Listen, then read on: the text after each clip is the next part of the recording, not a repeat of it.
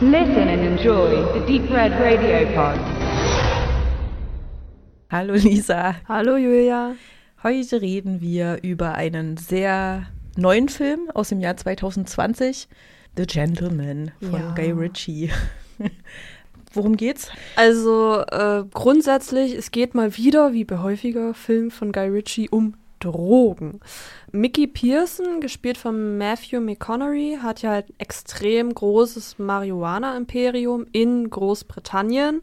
Natürlich mit Legalisierung und so weiter und so fort würde er halt auffliegen und deshalb möchte er zusammen mit seiner wunderhübschen Frau, gespielt von äh, Michelle Doggery, auswandern. Um eine reine Weste zu bekommen, wird sich in die USA absetzen. Er ist natürlich jetzt das Problem, er muss ja seine ganzen Plantagen verkaufen sozusagen. Und dafür gibt es mehrere Interessenten und ja, die bekommen sich dann untereinander an die Wolle und sind auch teils sehr skrupellos und ja. Also es gibt so verschiedene, äh, weiß nicht, Banden, Gruppierungen, Ja. tralala. ja. Sind doch nicht alle im Drogengeschäft, oder? Dann äh, ist doch dieser. Wir gehen einfach mal durch. Matthew McConaughey spielt äh, Mikey Pearson die Hauptrolle. Genau. Wie findest du den so? Ich finde ihn ziemlich cool, ehrlich gesagt. Der ist total abgeklärt irgendwie. Ich finde ja sowieso, dass Matthew McConaughey in letzter Zeit so tolle Rollen Ja. gespielt hat. Ja. Der ist total abgeklärt. Man denkt dann so bei manchen Momenten, oh nein, jetzt hat er nicht richtig aufgepasst. Und im Nachhinein, oh, der wusste schon alles Bescheid. So, sowas finde ich ziemlich cool. Er hat ja wirklich alles unter Kontrolle. Ja. So, manchmal kommt er so ein bisschen fluffelig rüber und man denkt, naja, der denkt nur, er hat alles unter Kontrolle. Hm. Und ist nicht vielleicht doch einer, der noch klüger und abgeklärter ist als er dabei? Und vor allen Dingen immer mit so einem, so einem Verschmitzten irgendwie. Eine sehr angenehme Filmfigur, obwohl ja eigentlich, wenn das jetzt Kokain gewesen wäre in dem Film, weißt du, dann wäre es der böse Kokain-Krogendealer. Aber Ja. nein, es ist ist- hat ja noch niemanden getötet, ne? So. Ein bisschen skrupellos ist er schon. Also klar, die sind, sind sie da alle so ein bisschen. Ich hatte so eine richtige Sympathie zu dem aufgebaut. Und dann kommen so gewisse Momente, wenn er sich so an seinen Widersachern irgendwie rächen möchte, wo ich mir so denke, oh mein Gott, also selbst in den Mafia-Filmen sind sie nicht so weit gegangen. So. Unerwartete, sehr brutale Szenen gibt es Ja, tatsächlich. genau. Ich glaube, dieses Unerwartete, ne, damit spielt der Film vor allen Dingen. Die Geschichte plättert ja auch immer so vor sich hin. Und manchmal sind die Dialoge so, dass ich manchmal so ein bisschen abgelenkt war. Und dann plötzlich macht's Bam.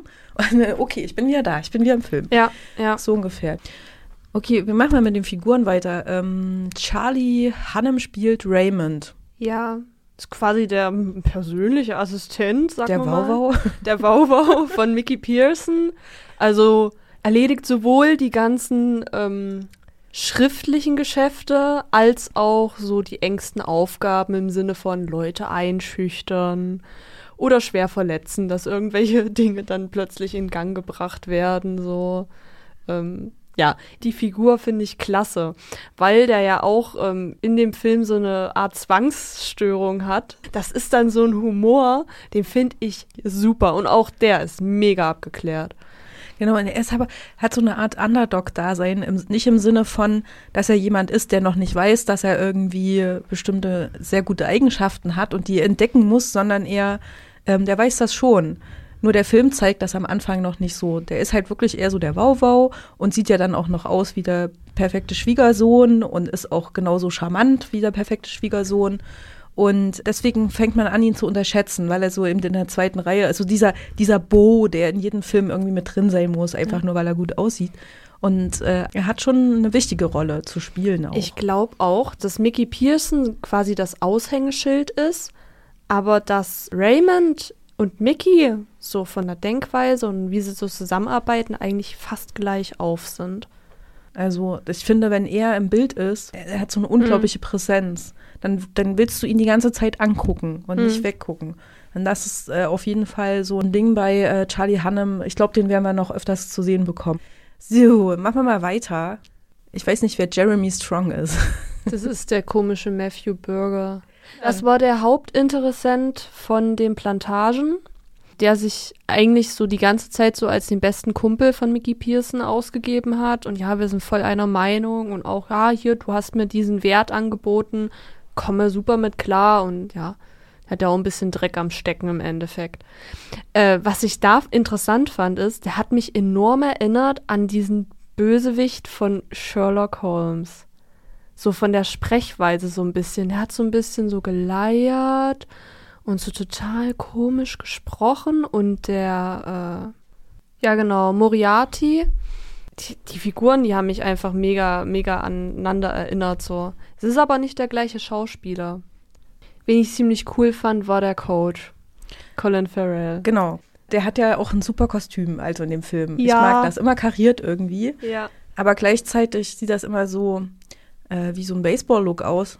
Also so eine merkwürdige Mischung aus Golfer und Baseballer und eigentlich ist er Boxer. Ja. Ich finde also dieses Prinzip, ja, meine Jungs, die haben halt ein bisschen Mist gebaut, deshalb, ähm, ja, ne, damit ihr denen nichts antut, bin ich jetzt mal böse für euch. Oh, das gefällt mir eigentlich ganz gut so. Also, das ist so ein bisschen so stupide, ne, aber ich finde das klasse. Ähm, er ist auch, auch so eine Figur mit einem Ruf, ne? Er kümmert sich ja auch um eben Nachwuchs, trainiert die, dass die sich wehren können und so weiter und gibt den Selbstwertgefühl vor allen Dingen. Ja.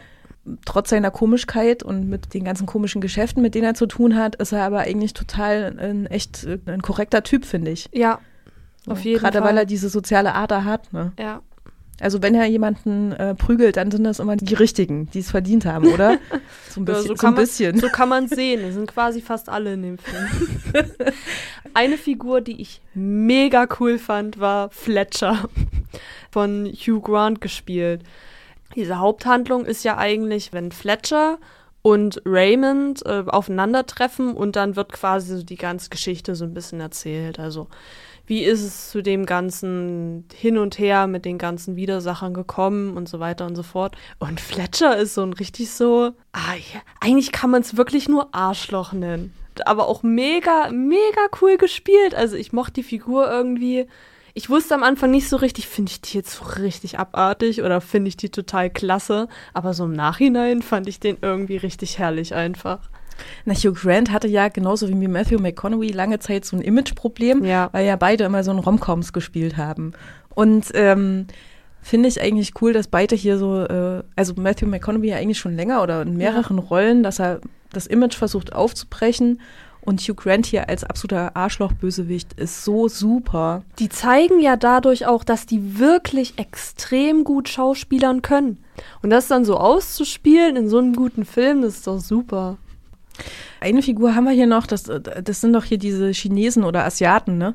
Sind die Vater und Sohn? Ich kann mich gar nicht mehr so genau erinnern. Nee, ich glaube nicht. Ich glaube, der George, Lord George, das, Mhm. der hatte irgendwie ein eigenes Imperium und der da dachte sich so, pff, ja, wird Zeit, ne, einfach mal das zu übernehmen und den noch auch, zu- der, die haben sich, glaube auch gegenseitig bestochen. Also, ich weiß auch nicht. Genau, also im Grunde spielt der Film damit, Mhm. dass du eine zwei Handvoll total schrille, crazy Figuren hast, wo du dich alleine schon tot freuen kannst, die zu sehen, zu Schauspielern zu sehen, in ihren Rollen aufgehen zu sehen, die lustigen Sachen, die sie auch sagen, die manchmal auch so banal sind und die ich schon wieder vergessen habe, aber trotzdem irgendwie cool. Und die Hauptsache ist aber, dass du immer nie weißt, wer gegen wen gerade spielt. Und wer mit wem gemeinsame Sachen macht und ob er den am Ende nicht doch irgendwie verarscht. So, da- das ist eigentlich die Grundprämisse. Und es geht, genau, um, um dieses Gras. Was hat dich am meisten interessiert an dem Film, wenn du zurückdenkst? Ich glaube tatsächlich, zum einen, wer ähm, Fletcher so ein bisschen beauftragt hat. Das fand ich sehr, sehr spannend, weil die Handlung hat sich ja ständig gewandelt. Und auch wenn man den schon so im Hinterkopf hatte, äh, war ja trotzdem dann immer so, ja komm, das ist noch nicht der endgültige Beweis. Zeigt, sag mir mehr so. Und äh, die Dialoge, die sind so prollig, ne? Das fand ich super. So richtig total dämliche Sachen so. Dann haben sie sich erstmal drei Minuten darüber unterhalten, wie jemand ausgesprochen wird, der da gerade geknebelt irgendwie in, im Auto drinne liegt. So, das, Eigentlich ist das ja so ein bisschen Tarantino-esque, als wäre Guy Ritchie so der britische Tarantino. nur, dass zum Schluss nicht alles explodiert. Also mir ging das so, dass ich immer in dem Moment, wo ich dachte, ich weiß ungefähr, in welche Richtung es weitergeht, dann hat der Film garantiert was ganz anderes gemacht. ja, ja, es gab mehrere hat mich Twists. überrascht so. Ja. Ähm, und ich glaube, da, mich hat das am Endeffekt auch nicht interessiert, äh, ob jetzt dieser Deal klappt oder nicht oder ob Matthew McConaughey rauskommt aus der Geschichte oder nicht.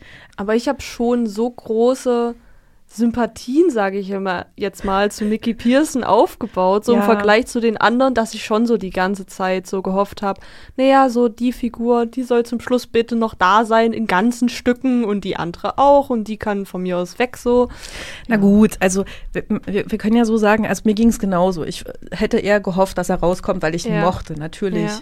Ähm, aber ich hätte mir von Guy äh, Ritchie auch eben vorstellen können, dass er uns das absolute Gegenteil schenkt. Aber wenn wir mal ehrlich sind und Guy Ritchie-Filme anguckt und die einordnet, da verdient eigentlich immer der Gute, auf dessen Seite wir sind, der gewinnt am Ende auch und die Ja. vermeintlichen Bösewichte verlieren. Oder es ist eigentlich, zieht sich so wie ein roter Faden durch bei Guy Ritchie. So Ja. Snatch. Und äh, hast du Bube, Dame, König, Gras gesehen? Nee, Weil den habe ich nicht geschaut. an die beiden Filme erinnert ja The Gentleman schon ziemlich so, als würde Guy Ritchie versuchen zurückzukommen zu seinen Wurzeln. Ja. Hat funktioniert. Hast du eine Lieblingsszene? Ich glaube tatsächlich, wo der Coach so das erste Mal so zu Raymond kommt, so, ja, ich, ich möchte gerne mitmachen. Und, oder die Verfolgungsjagd äh, von Raymond mit den Junkies, die da irgendwie Bilder gemacht haben. Also meine Lieblingsszene ist, wie sie in dieses unterirdische Grasfabrik einsteigen. Man erwartet es absolut nicht. Also du denkst am Anfang, wo latschen die denn da gerade bitte rum, ne? Und dann geht eine Tür auf und dahinter befindet sich dann diese riesige Fabrik. Ähm, das ist überraschend gewesen Aber für selbst, mich. aber selbst damit haben die ja gespielt gehabt, weil ja im Neben, äh, nebenbei der Mickey Pearson die ganze Zeit noch gesagt hat, ja, man könnte jetzt denken, hier gibt's ja eigentlich gar nicht so. Vielleicht eins noch, weil ich glaube, es gibt doch über den Pierce noch einen Chef. Das ist seine Frau. Ja, ich mag ja die Schauspielerin extrem gerne. Ich kenne äh, Michelle Dockery ja hauptsächlich von Downton Abbey. Komplette Gegenteil. Die, sagen wir mal so, die hat, die hat auf jeden Fall die Hosen an. Das, das mag ich aber ganz gerne. Und die lässt sich auch nicht einschüchtern von denen. Wenn jetzt hier einer kommt, der erpressen will, dann erpresst sie zurück, aber doppelt mal so. Ich mag das auch, weil sich das so langsam entwickelt in dem Ja. Film. Am Anfang ist sie halt wirklich die Lady, ne, mit einem schicken Handtäschchen und einem Stöckelschuhen und so. Und dann kriegst du mehr und mehr mit, dass sie wirklich eigentlich die eigentliche Chefin ist, wahrscheinlich. Ja. Und ja, ja, Pierce auch alles mit ihr bespricht. Sie sind alles eingeweiht. Also man könnte fast sagen, die sind so ein perfektes Paar, ne? Da ist jetzt nicht so, der eine macht sein Ding, der andere macht sein Ding, sondern die ziehen schon zusammen an Zügeln so. Ja. Das ist ein gutes Beispiel, wenn ihr wissen wollt, wie eine vernünftige Ehe Richtig. funktioniert. Bitte guckt The Gentleman. Genau, die achten auch darauf, dass ihre Dates, die sie vorher terminlich festgelegt haben, dass die auch eingehalten werden und so. Und wenn da jemand dazwischen gerätscht, dann gibt es natürlich Stress, ne? Ich habe den jetzt äh, zu Hause in aller Ruhe mal geschaut und ich war die ganze Zeit dabei. Ich wurde nicht abgelenkt irgendwie. Kann man den aktuell irgendwie noch äh, frei auf Prime sehen? Oder Ich glaube schon. guckt einfach mal unter Prime The Gentleman, wenn er noch nicht gesehen hat. Es ist ein unendlicher Spaß. Genau.